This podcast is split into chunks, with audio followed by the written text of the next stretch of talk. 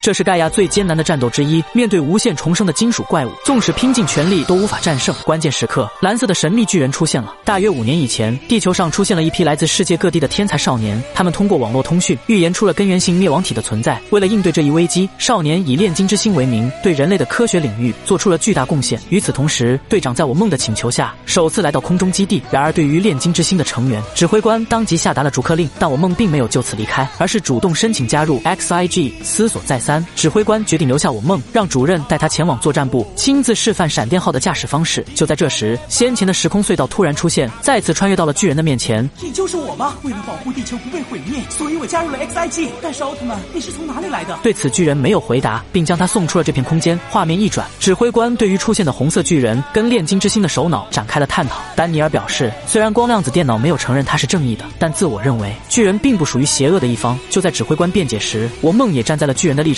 他请求丹尼尔让自己留在这里，参加根源性灭亡体的抗衡。随着对方点头示意，我梦在跟嫌弃自己丑的墩子打过招呼后，正式成为了防卫军的一员。突然，昨天现外太空生物武器的地区附近，检测出不正常的热能运动。见情况不妙，闪电队迅速对怪兽展开了围剿。可由于敌人的表皮太过坚硬，攻击根本不起作用。无奈之下，只能开始陆地作战。就在这时，怪兽的肚子突然打开，见情况不妙，我梦立刻告知闪电队撤离。但心高气傲的众人根本不听劝阻，虽然勉强避开怪兽的攻击，但下面的我梦可就惨了。紧要关头，我梦掏出巨人的光芒，展开了变身。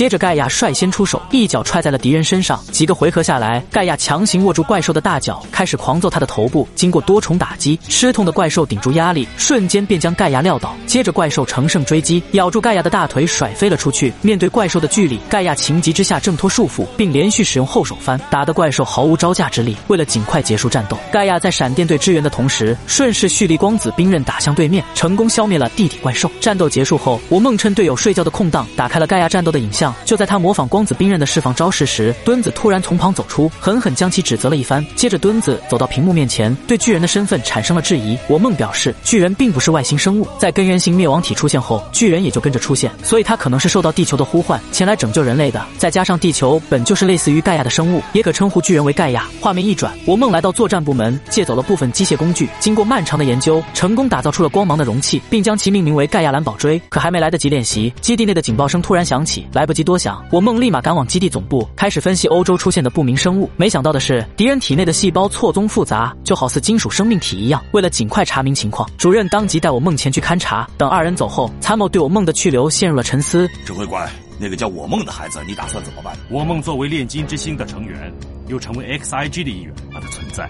一定是有意。得到指挥官的肯定，参谋一时哑口无言。另一边，到达指定地点的闪电队成功干掉了金属状的敌人，可还没来得及高兴多久，坠落的金属物体再次出现，并化成人类形态。随着战况频频失利，察觉形势不妙的我梦趁乱逃离，偷偷打开了战机的大门。接着，我梦纵身一跃，变成了巨人，平稳落地。只见盖亚使用奥特飞踢加入战场，与其展开了数回合的缠斗。这时，眼见不敌的金属人发生异变，披上了防御性极强的铠甲。果不其然，经过此次进化，盖亚瞬间陷入颓势。接着，金属人掏出武器，仅用一剑便劈飞了敌人。随后，怪兽再次幻化，顿时将盖亚定在了原地。虽然有着防卫军的支援，可经过刚才的电击，盖亚最终还是倒在了地上。眼看没有其他办法，盖亚只能强行起身，并用出必杀技能轰向对面，精准命中了敌人的身体。就在众人以为战斗胜利时，爆炸的金属人竟再次复活，甚至还得到了进一步的进化。危机时刻，后方突然出现一道蓝色光线，瞬间瓦解了眼前的敌人。定睛一看，来者正是蓝色皮肤的另一个巨人。